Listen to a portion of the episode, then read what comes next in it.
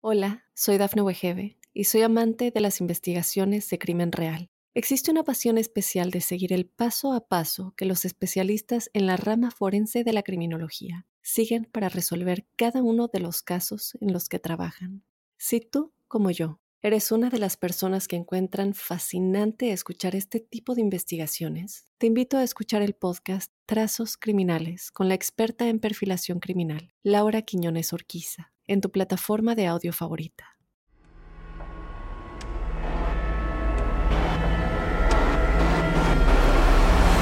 Observador Paranormal. Óyenos audio. Sean bienvenidos a un nuevo programa de Observador Paranormal. Observadoras y observadores, tenemos un programa muy especial para ustedes. En esta ocasión vamos a estar hablando de los de los lugares más embrujados, las casas más embrujadas. Obviamente existen muchos lugares a lo largo del tiempo y a lo largo de todo el mundo. Hicimos una selección de unos lugares que al menos yo considero muy especiales por sus características.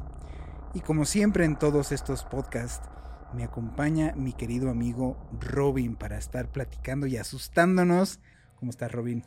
Ahora, ahora estoy asustado. O sea, la verdad es que em, em, empezar a investigar sobre estas, estas casas embrujadas, ¿no? Y que ya lo habíamos comentado como eh, la selección que, que se hizo es pensar que para nosotros son como los casos más impactantes. Eh, y qué bueno que no estamos grabando porque yo, yo sé que Juan Manuel, si tuviera la oportunidad, igual y no ahora, pero hace algunos años me hubiera dicho, ¿y si nos vamos a la casa eh, la, Casa Mondragona a, grabar este podcast, lo hubiera hecho. Lo hubiera hecho, yo lo conocí cuando era así de intrépido. De temerario. Sí, sí, sí, no, no, yo te hubiera dicho, no, mira, si quieres ve tú y lo grabamos a la distancia, ¿no?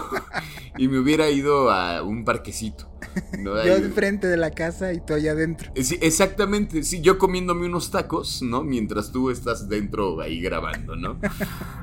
Y pues bueno, la verdad es que estoy emocionado con, esta, con este tema y espero que la gente logre, pues por lo menos asustarse un poco como yo lo estoy haciendo en este momento.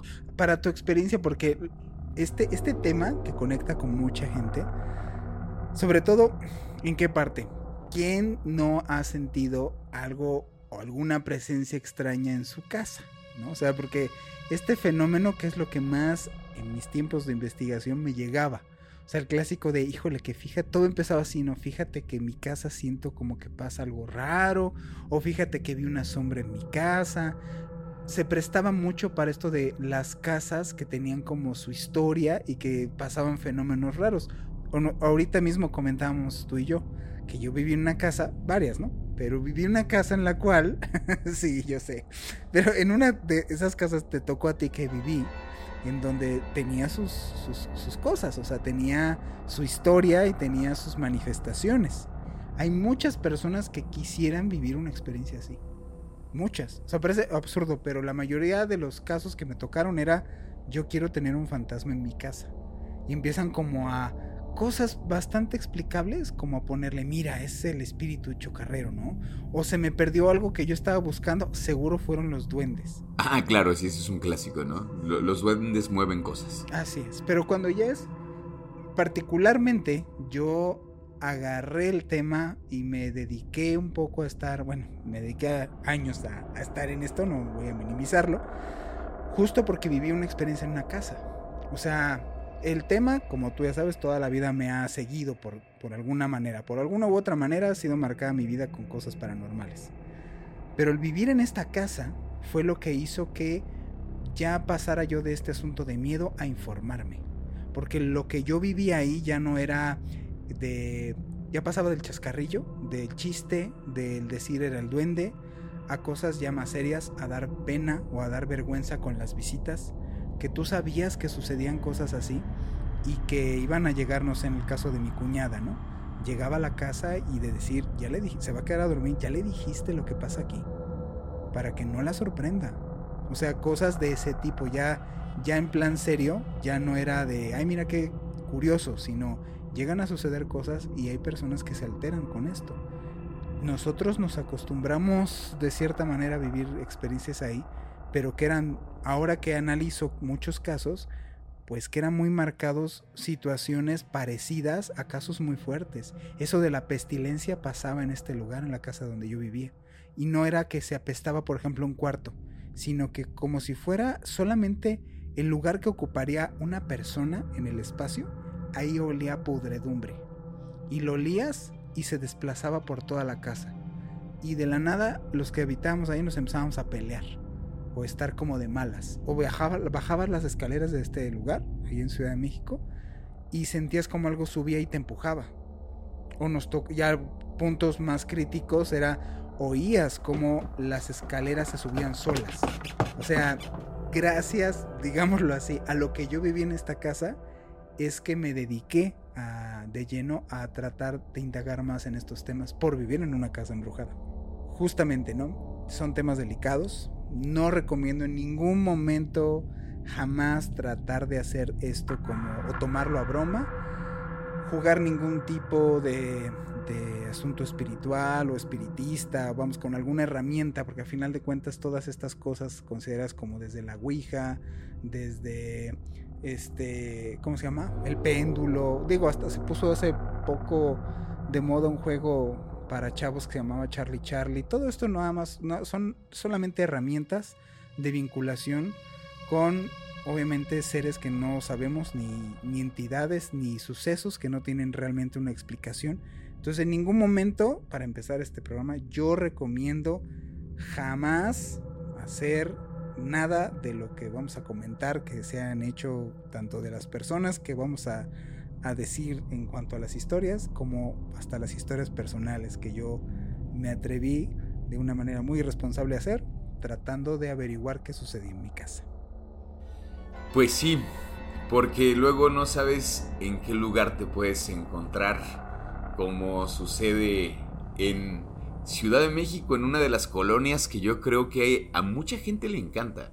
Una de las colonias yo creo que más bonitas de la Ciudad de México y que no podríamos pensar, ¿no? Que hay una casa que es hermosa, que es hermosa la fachada de la casa, pero que todo lo que sucede allí adentro es muy terrible.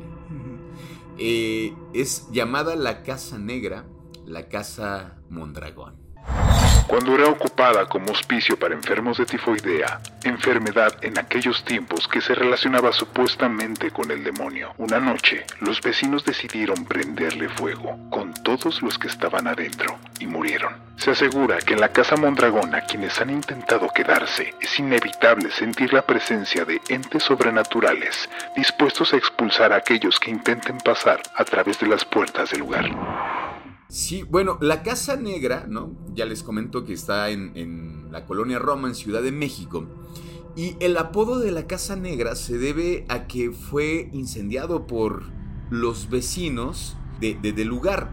Esto es porque este, era, era, un lugar en donde vivían enfermos de tifoidea. De tifoidea.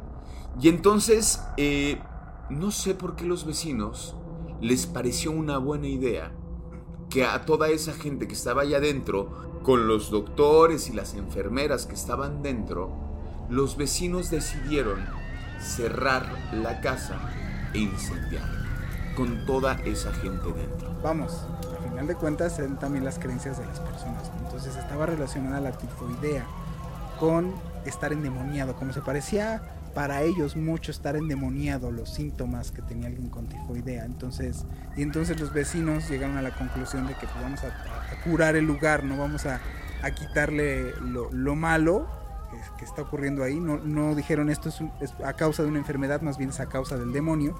Y por eso toman la decisión de cerrar la casa, de, o sea, bueno, sitiarla y prenderle fuego con todos los que estaban ahí adentro.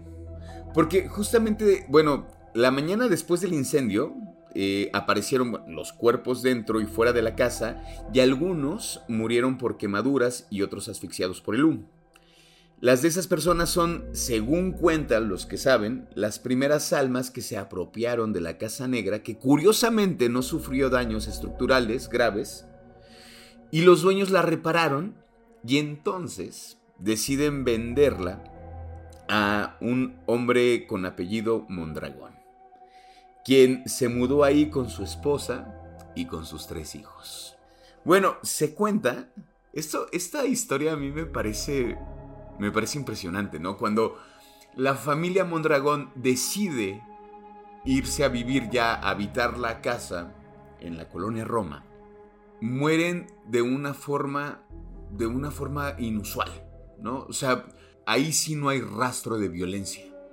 Se dice que los encuentran muertos, cada uno en sus camas, pero que inclusive las cerraduras de la casa no están forzadas. O sea, nadie se metió a matarlos.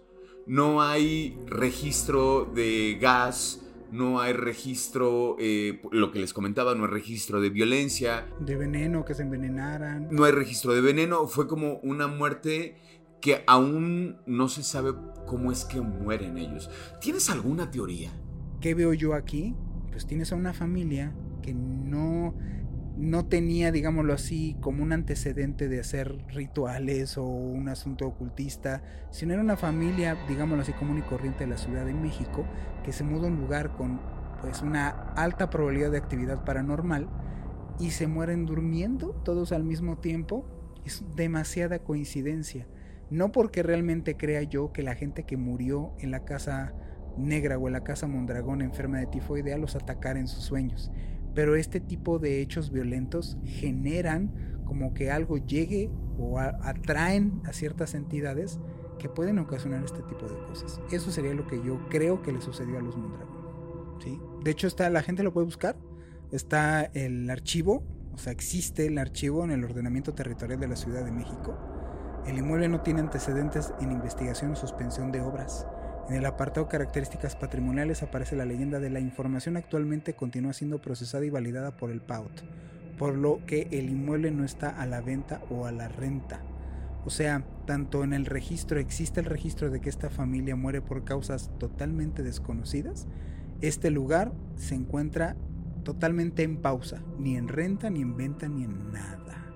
Por eso llama la atención, porque ni siquiera es algo que digan, bueno, ¿y a quién pertenece? ¿Por qué no lo venden? ¿O cuál es el interés? ¿O vamos a hacer fama de un lugar de, espantos?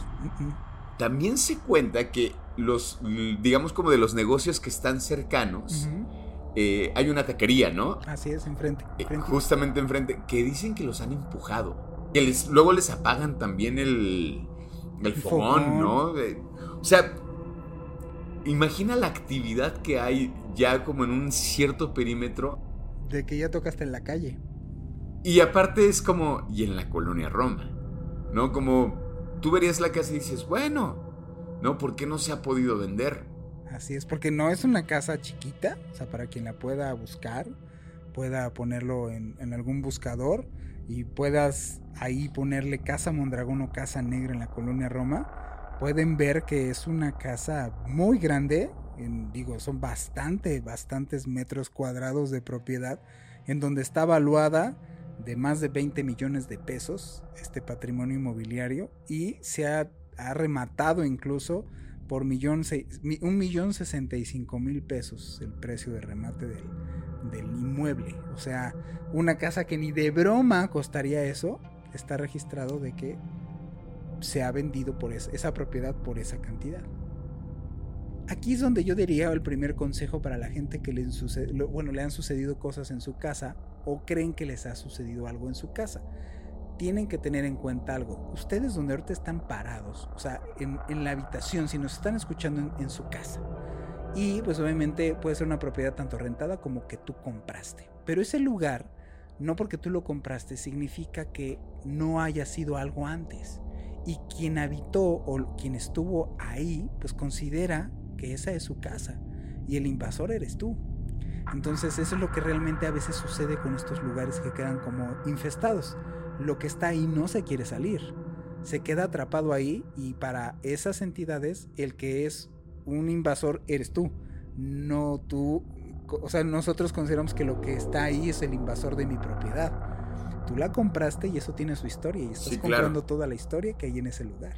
Pues te parece que nos vayamos a un pequeño corte y regresamos con una de las casas que ha salido a flote en varios de los programas porque hay una relación directa a veces con, con esa casa en específico.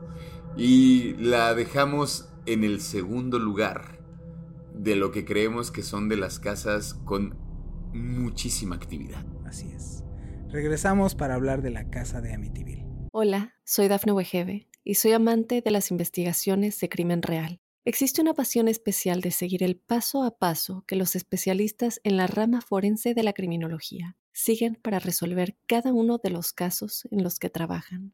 Si tú, como yo, eres una de las personas que encuentran fascinante escuchar este tipo de investigaciones, te invito a escuchar el podcast Trazos Criminales con la experta en perfilación criminal, Laura Quiñones Orquiza, en tu plataforma de audio favorita. La historia de este sitio relata que una familia llamada Los de Feo fue asesinada en la casa en 1974 por uno de los miembros mientras todos dormían a las 3 de la mañana con un rifle. Y un año después, otra familia, los Lots, compraron y se mudaron a esa casa. Solo duraron 28 días viviendo en este lugar, dejando atrás todas sus pertenencias. Considerado por expertos en el tema como uno de los lugares más embrujados en el mundo. Pues bueno, estamos de vuelta y como lo habíamos comentado, regresamos con yo creo que una de las casas con un montón de actividad. Se los mencionamos, la casa de Amityville, porque sí es un gran referente, ¿no? Lo platicábamos, es como la, la película del exorcista, ¿no? Si vamos a hablar del cine de terror, en algún momento hablarás del exorcista. Y si hablas, y es que a mí me parece interesante, porque salió en las imágenes más impresionantes, ¿no? Sale en el sentido de qué es lo que habita ahí. Un demonio, eh, puede ser un poltergeist. O sea, es. Todas las cosas te pueden llevar como referencia la casa de Amityville. Así es, desde fantasmas, posesiones, poltergeist, eh, conjunta todo lo que hemos, o sea, lo que hemos platicado aquí, ¿no? De que los lugares tienen como una especie de síntomas, o estos fenómenos tienen síntomas. Y lo hablamos en Poltergeist. Un Poltergeist tiene ciertas características. Este lugar denotaba todas las características habidas y por haber de un lugar que está realmente, pues como su nombre, ¿no?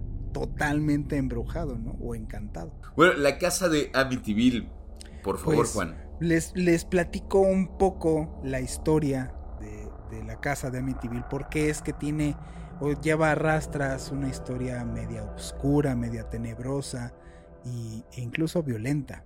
Se dice que en este lugar, en una madrugada, el hijo mayor de la familia de Feo, vivían ahí los de Feo, y Ronald de Feo Jr. asesinó a sus padres y a sus hermanos con un rifle, dejando un total de seis muertos el 13 de noviembre del 74. Se cuenta que los espíritus malignos de esta casa fueron los que obligaron al joven de tan solo 17 años a concretar los terribles actos. Luego, lo curioso es que de Feo dio lugar una leyenda más inquietante de lo que pudo haber sucedido esa noche. Él, como criminal, después de que cometió estos asesinatos, afirmó de que unas voces le obligaron a matar a su familia. Pero lo curioso es que no sin antes, cuando él mata a su familia en la noche, en la madrugada, más o menos entre 2, 3 de la mañana, este señor, bueno, esta persona, este joven, mata a su familia, ninguno de los vecinos tiene un reporte de haber escuchado algún balazo, eh, los mata en su cama, ninguno de ellos reacciona cuando los está matando, no se despiertan mientras los va asesinando, va acercándose uno por uno a sus camas y los va asesinando. Y después él al día siguiente sale al trabajo. Después de cometer estos asesinatos se presenta al trabajo y saliendo de su jornada laboral se va a una cantina a tomar unas cervezas. Eh, varios lugareños lo ven haciendo una llamada a su casa en donde abiertamente se queja porque no le contestan en su casa. Hecho que es muy extraño porque si él los mató, pues como está como tratando de montar un teatro. Algunos afirman que sí, otros dicen que pues no. Esta persona después sale de la cantina, llega a su casa y se horroriza de lo que está viendo de que mataron a su familia. Entonces eh, él mismo llama a la policía diciendo que mataron a su familia y pues después de hacer la investigación se dan cuenta que él es el que mata a la familia y después de hacer un, acto reflexivo según testimonios, él admite de que pues sí, mató a su familia en la madrugada, ¿no? Eh, lo curioso es después de esto que la familia no tenía ni síntomas de haber luchado por su vida, no habían escuchado ninguno de los disparos, los vecinos, y no estaban drogados o, vamos, la familia estaba realmente como los Mondragón, muertos en sus camas de una manera muy rara. De hecho, dicen que la policía tampoco registró eh, que hubieran los disparos eh, de los testimonios de los vecinos, ¿no? O sea, la policía constata de que los vecinos no escucharon absolutamente nada. Y pues bueno, la, ¿dónde es donde se vuelve famosísimo este caso? El caso se vuelve famoso porque un tiempo después, una familia de, de apellido Lotz adquiere la propiedad en un remate. Esta casa, al igual que la casa negra que estábamos mencionando anteriormente, pues no no, este, no correspondía su valor en el mercado con lo que estaban ofreciendo para comprarla. Ellos aprovechan esta oportunidad, vende absolutamente todo lo que tenía eh, para poder adquirir la propiedad. Y después de 28 días en donde toda la familia declara haber vivido una experiencia de pesadilla, salen del lugar sin ni siquiera recoger absolutamente nada no recogieron ni su ropa, ni sus muebles, ni, o sea, con lo que traían puesto, se fueron del lugar. Y ahí es donde se vuelve ícono esta historia, ya que gracias a esto, pues entran en juego unos conocidos investigadores paranormales llamados los Warren, que llegan al lugar a, pues, a investigar qué era lo que había sucedido y qué tal, qué tal las cosas que vimos. A mí lo que me impresiona de la casa y de, bueno, del caso Amityville es esta fotografía que aparece cuando los Warren entran a la casa. ¿no? Que de hecho la fotografía no es tomada por ellos, es tomada por un reportero. Así es. Y... entraron con ellos a la casa. Ajá, como, como un poco para hacer el registro, ¿no? Que inclusive los Warren no sabían qué era lo que había pasado en esa casa. O sea, cuando eh, creo que es ella, ¿no? La que dice como, pues nosotros fuimos a hacer una investigación. Así es. Pero no sabíamos como todo el trasfondo que había detrás de la casa de Amityville. Así es. A mí, esa foto me impresiona mucho, o sea, es una foto que... Ya lo habíamos comentado aquí antes, ¿no? Ajá, exactamente. Y de hecho, si haces la comparación de uno de los, de los niños que fueron asesinados ahí, se parece un montón. Así es. Pero lo, digamos como lo tenebroso, lo que da mucho miedo, es la mirada de este niño, que es como una especie como de ojos brillantes. Yo ya habíamos comentado la foto, ahí de nuevo la comentamos, si no, si no escucharon ese, ese capítulo, pues bueno, la fotografía la pueden encontrar, ¿no? Como las fotografías de Amityville. Y yo creo que es una de las fotografías pues más icónicas, ¿no? Del caso. Y lo que los propios Warren mencionan es esto que yo les comenté esa vez. Un niño es más bien referente a la aparición o la presencia de un demonio.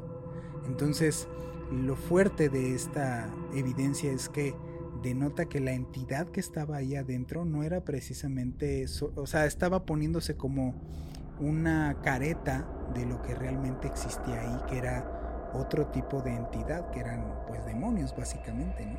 Sí, por supuesto, ¿no? Hay, hay inclusive unos videos donde ella hace declaraciones, donde comenta, ¿no? Que si a ella le dieran, no creo que dice como un millón de dólares, ¿no? Para volver a entrar a la casa, no lo volvería a hacer. Y en esa, en esa entrevista que le, que le hacen, ella dice, comenta, ¿no? Que en este lugar fue donde le evitó. Y que dice que ese caso fue quien arruinó como la vida de ella y la de su esposo.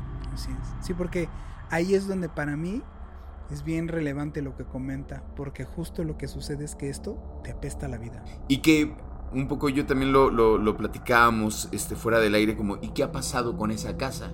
¿No? Ahorita puedes encontrar imágenes de la casa donde es una casa bastante habitable. Sí. Una, inclusive podría decir que es hasta una casa de ensueño. Está muy bonita. Es muy linda. Es una casa como donde yo diría, ay, como pasar el fin de semana en esa casa. Es una casa muy, muy bella. Y que inclusive eh, ahora ya es habitada por alguien más, ¿no? Sí, ha sido habitada, ahorita creo que está a la venta. O sea, ha sido habitada y deshabitada varias veces. Eh, de, la, de la gente que ha vivido ahí, le han cambiado la fachada, porque era una fachada muy característica que tenía hasta como, digo, si ven cualquier película referente a Amityville, pues es esa fachada que parece las ventanas como una especie de ojos. Este, le han cambiado la fachada para que la gente no los hostigara tanto. Hicieron remodelaciones a algunos de los dueños para que entonces la gente perdiera un poco de vista en dónde estaba la casa.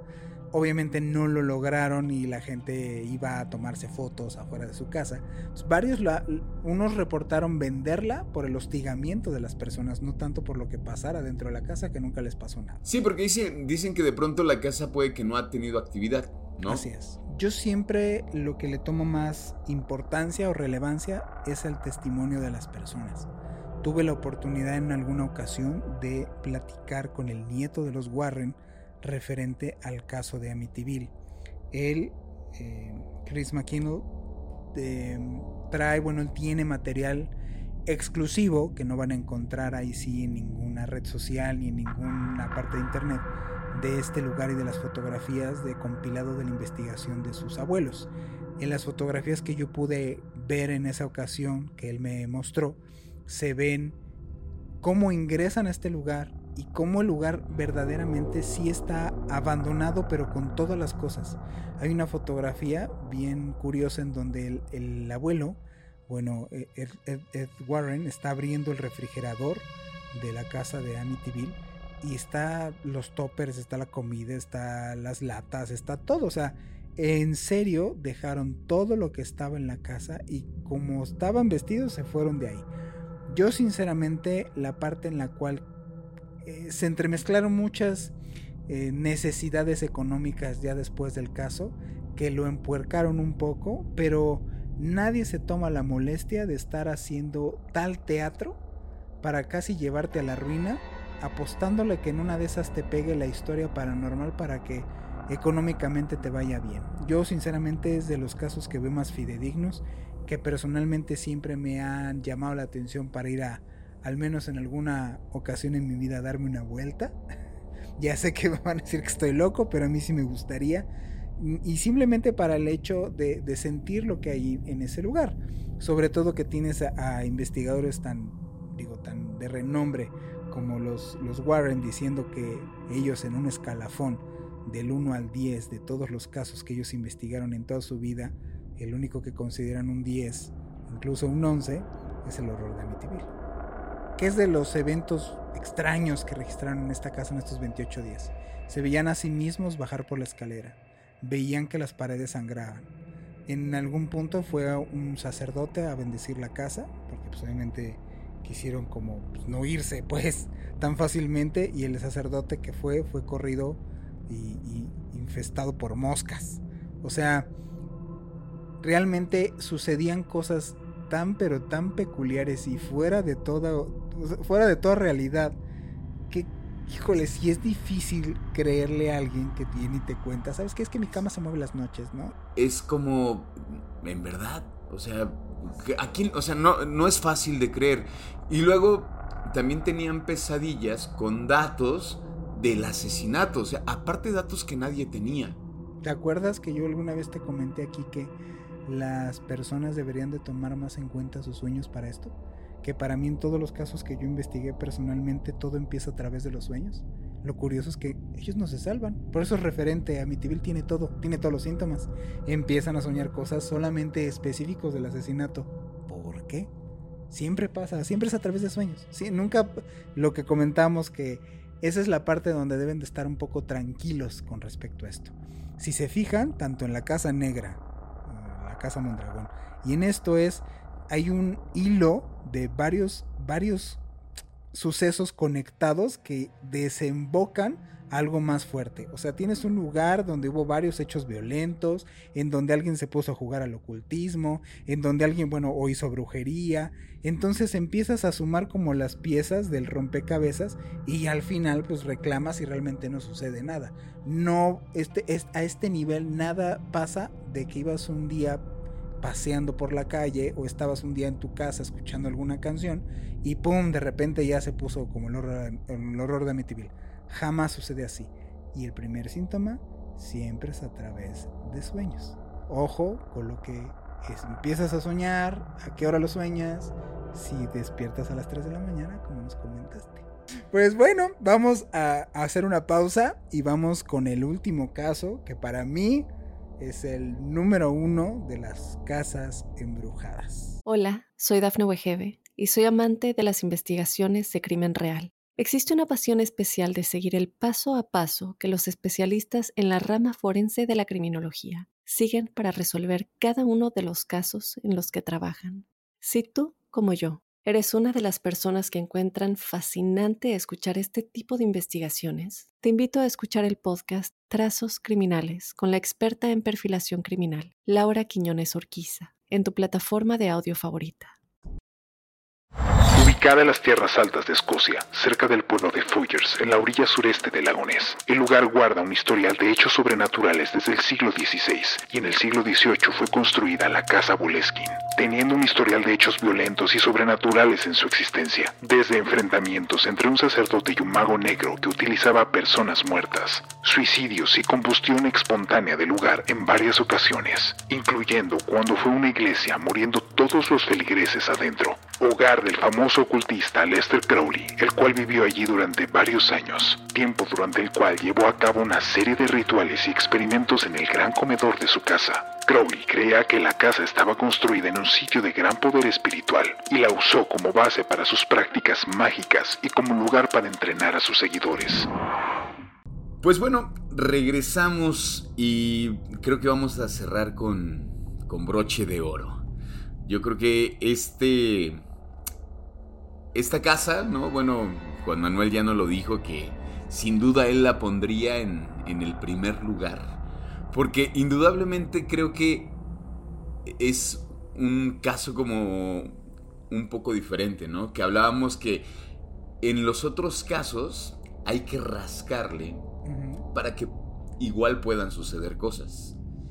Y lo que pasa con este caso en especial es, quizá aunque ni le rasques, puede que te sucedan cosas. O sea, es muy probable que sí sucedan cosas, aunque no hagas nada, ¿no? O sea, como que este lugar ya sí está muy infestado. Así está, tiene una carga obviamente histórica muy pesada. Yo lo consideraría uno de los lugares más misteriosos, más con más actividad paranormal en el mundo, la casa Boleskin. En el siglo XIII, la parroquia Bolansky, bueno, pues era una, una, parroquia porque, bueno, se levanta una, la primera iglesia, ¿no? Eh, y junto a esta iglesia se construyó un cementerio. En la iglesia vivieron una larga lista de sacerdotes hasta que a mediados del siglo XVII se documenta el primer fenómeno eh, paranormal, una leyenda que nos habla del párroco Thomas Houston, y su enfrentamiento contra un tenebroso mago local que hiciera que todos los muertos enterrados en el cementerio de Bolensky saliesen de sus tumbas, Houston, horrorizado, exorcizaba a los muertos de forma precipitada y nerviosa. Esto dice la leyenda. Dice que, una vez que consiguió detener a los muertos, de este, bueno, miró a su alrededor y no vio vida alguna, solo muerte. Y cayó fulminado ante el horror de esta percepción. El pequeño arroyo que hay cerca de la casona fue formado por sudor y lágrimas del sacerdote. Esa es la, leyenda que se cuenta de la casa Boleskin. Se tienen ahí sí los primeros registros en donde supuestamente este sacerdote se confrontó a un mago de la zona, en donde el mago en sus encantamientos levanta a todos los muertos que hay en el lugar para que vayan y maten al sacerdote. Eso es lo primero que se tiene registrado. Entonces este les empieza a hacer como los, los santos óleos a los muertos para que se vuelvan a morir. Y de repente voltea y ya él es el único que está vivo. Pero digamos que lo curioso es lo que comienza, digamos, a pasar después, inclusive como, bueno, siglos después. No, porque esto pasa en el, digamos, ya el antecedente es el siglo XIII. Y luego viene el siglo XVII, ¿no? Después, la historia continúa y dice que eh, la iglesia se destruyó en el siglo XVIII después de un terrible incendio en donde, donde fallecieron el párroco y todos los feligreses que estaban en ese la momento. Primera vez que se tiene el registro de, de, un incendio en ese lugar. Exactamente, exactamente. Y dicen que no se quiso reconstruir la iglesia debido a la desgracia que tenía lugar. Y en 1760 se levantaba por primera vez lo que hoy se conoce como la Casa Bolensky. Así es, o sea, tiene su antecedente de qué había pasado en este lugar y en ese mismo lugar este el coronel Archibald eh, Fraser construye esta casa, es como una especie de C, o sea, tiene un patio central eh, y, tiene los cuartos alrededor de este patio central, muy como las casas como construían antes, ¿no? Porque aparte el lugar está como muy, pero muy, pero muy retirado. Así es, no es, no es así como que, eh, incluso actualmente, ¿no? Que dijeras, bueno, ya con tanta cosa construida y tanta cosa hecha, pues estaría como más conurbado y no, o sea, la casa Boleskin todavía actualmente se encuentra en las afueras, o sea, a la orilla del lago Ness, pero está muy deshabitado por ahí, pues. Bueno, total que terminan vendiéndosela, como ya se lo comentábamos, se la venden a Crowley, que es el escritor ocultista, el que se hizo llamar el hombre más perverso del, mundo. Y que justamente el lugar para él era como el perfecto...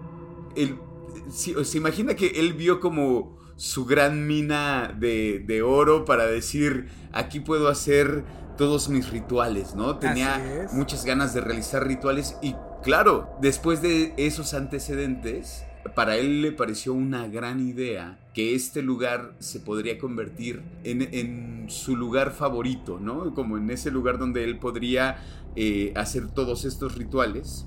Sí, o sea, de hecho, o sea, lo que sucede acá es, Aleister Crowley pertenecía a una orden de ocultistas. Él venía de una familia de dinero, mayormente el dinero que habían hecho el papá de Aleister Crowley era de, una cervecera. Él pertenecía a, pues si no la alta alcurnia, pero sí a una clase acomodada, eh, Crowley. Y entonces, pues lo que se dedicó más bien es, aparte todo, a investigación ocultista. Él a donde llega, a la parte en la que llega es al origen, para que la gente lo sepa, el origen de todos, eh, digámoslo así, de los de las variantes o vertientes de ocultismo, la mayoría viene eh, de los egipcios y de los griegos. Y entonces él encuentra un ritual que viene de esa parte de los egipcios que se llama Bornless One, en donde bueno, significa la gran invocación, invocar al gran ángel. Eh, el gran ángel supuestamente lo que te concede es un gran conocimiento. Y entonces la casa Boleskin cumplía los requisitos que él estaba buscando en base a las condiciones que le dictaminaba ese conjuro que él tenía en sus manos. Que fuera una casa de ciertas medidas o ciertas características, que en temporadas estuviera mayormente nublado, que fuera en las orillas de un lago, en fin, varias características que para él cumplía, que tuviera esta como este registro de actividad paranormal este, de antecedente para hacer su ritual. Eh, eso es lo que hace que él compre la casa Boleskin y se vaya a vivir ahí. O sea, el ritual duraba seis meses, no, es una cosa en donde el ritual duraba este, dos horas y ya invocaba el chamaco, o sea, no, era un proceso de seis meses para hacer este ritual y poder invocar al gran ángel para que le diera el gran conocimiento. De eso se trata. Escoge este lugar, empieza a hacer el ritual y a la mitad del ritual, o sea, ¿en qué consiste el Bornless One? Es muy similar a lo que está expuesto que hizo el rey Salomón. O sea, el rey Salomón tenía la capacidad, fue un ángel, le dio la capacidad de controlar a los demonios. eh, a través de un anillo. ¿Ok? Por eso es este asunto de que los satánicos traen el anillo del rey Salomón. Mencionado incluso, por ejemplo, a mi amigo Josué, que donde quiera que esté le mando un gran saludo. El mentado anillo que él no se podía quitar del dedo era un anillo del rey Salomón. Era supuestamente porque tú le ordenas a los demonios. Bueno, entonces este ritual se parecía mucho a que él tenía que invocar estos demonios para que le hicieran caso y ellos a su vez trajeran la presencia del gran ángel para que te diera el conocimiento. Interrumpe esta invocación porque es llamado por su propia orden. Se me hace muy extraño tanto que le hablen, siendo que ellos sabían que estaba haciendo, y segunda que él acceda a irse. Lo deja a la mitad. Ojo, nunca logra Lester Crowley realizar la gran invocación en la casa Boleskin. Ya cuando regresa, se dice, se comenta, dice la leyenda, no hay como nada tal cual fidedigno, pero supuestamente está poseída desde la mujer, la servidumbre, gente aledaña, los propios animales de la granja. Se ven sombras en todos lados, hay gente que está babeando espuma. O sea, que es cuando se empiezan a hacerlas o se empiezan a tener los registros de los primeros avistamientos de Nessie, o sea, del monstruo del lago Ness. Vete tú a saber neta qué es lo que despertó este cuate, o a qué invocó, o a qué le habló, que el propio lugar empieza a suceder esto como lo que hemos mencionado en la Casa Negra. Que a su, a su alrededor empieza todo como a, pues a apestarse, a dañarse, a afectarse alrededor.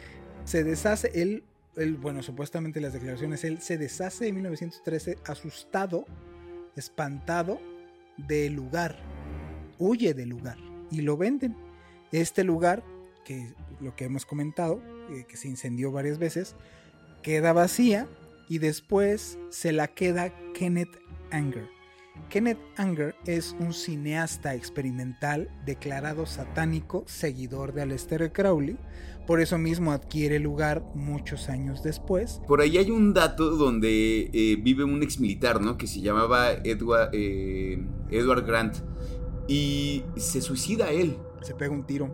En, el, en el dormitorio principal, esto en 1965 donde, o sea, después, o sea, después de Lester, la adquiere Edward Grant. Edward, Edward Grant se pega un tiro en el cuarto donde era de Lester Crowley. Y después el inmueble lo adquiere el Kenneth Anger. Y Kenneth Anger es el que se lo da o se lo vende a Jimmy Page. Ahí es donde el guitarrista de Led Zeppelin adquiere el inmueble. Adquiere, porque él también era un gran seguidor de Aleister Crowley. Exactamente. ¿Y, se sabe por qué Jimmy Page la, eh, ¿Y se sabe por qué este Jimmy la vende? Sí, se la vende después de que tiene este problema con Robert, Robert Plant que se mueren en, en el accidente. O sea, lo culpa, supuestamente, lo culpa de estar metido en el rollo del ocultismo. Porque en el accidente también está un, hijo, no sé si hijo hijo de Jimmy Page. Y entonces decide vender la casa. Por eso la vende. Y la compró una familia. Sí, exactamente. Una familia ya ni famosa, supuestamente, porque no hay muchos datos de eso, no adoradora del ocultismo ni nada. Y lo curioso que también me parece es que cuando declara esta familia dicen que era un poco hartante, pero sobre todo por la fama que tenía la casa, porque iban periodistas, no iba, o sea, era no vivir tranquilos tampoco. Pero ellos comentan que a ellos nunca les pasó nada. Tipo el horror de Amityville. Que a mí me parece, aquí es algo que me parece que no logro entender del todo. No sé si esta familia habrá ocultado que les pasaron cosas o habrán ocultado, o sea, o habrán decidido no decir nada porque igual estaban metidos en una cosa así. Porque me parece bien curioso que ellos la adquieren en 1992 y en 2015, por causas que nadie se explica, se incendia solita. O sea, del 92 al 2015 mm, de verdad no hubo actividad. Así es. Eso me parece bien extraño y que aparte no fue el único incendio que tuvo. Se vuelve a incendiar la casa hasta quedar en ruinas. Sí. ¿Y a qué, a qué crees que se hayan debido los incendios? Porque se incendia en 2015 y en 2018 19. 18, no me acuerdo si es 18, no me acuerdo si es 18 o 19. Por ahí, ¿no? Tiene estos dos incendios. Y que después ya la, la, comienzan a reconstruir, ¿no? O sea, porque está reconstruida. Porque sí quedó como muy en ruinas, ¿no? Ya parte sin techo, sin puertas, sin ventanas. Toda queda sin techo. Y entonces deciden hacer una reconstrucción de la casa como mucho más amigable. Y hacerla museo. ¿El museo trataría de lo que se vivió? No, el museo trata de la historia, más bien agarrándose de, de Escocia. De la historia de Escocia, de sí del duque, o más bien del coronel este que la adquiere. Como que está la mezcla de cosas de lo que se ha puesto en este lugar. Realmente no se ha inaugurado en su totalidad, solamente de todo este lugar hay pocas zonas que se han puesto ya abiertas al público y se espera que pronto pues, quede abierto todo el museo de la Casa Boleskin abierta al público. O sea, ya más bien aquí ya el lugar ya es no va a ser habitado, sino más bien va a ser un lugar para que vayas a visitar como museo. Pues ahí los que creemos que son las tres casas con más actividad. Así es. Pues con eso nos vamos. Mi querido Juan, muchas gracias y este y como dice Juan Manuel, créanos o no, lo que pueden hacer es investigar junto con nosotros. Así es. Muchas gracias por habernos acompañado un programa más, observadores y observadoras, y pues, hasta pronto.